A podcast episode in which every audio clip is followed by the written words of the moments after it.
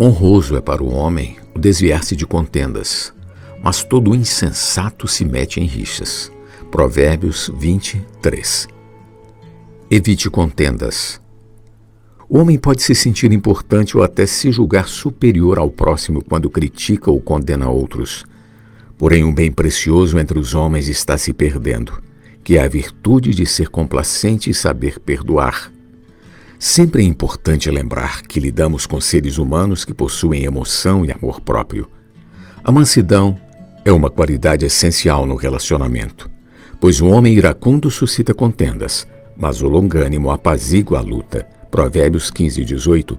E o ódio excita contendas, mas o amor cobre todas as transgressões. 10, 12. O homem viu a todo tempo maquina o mal e semeia contendas entre os irmãos. 6, 14 e 19. Nós, porém, devemos andar de modo digno da nossa vocação. Mas como?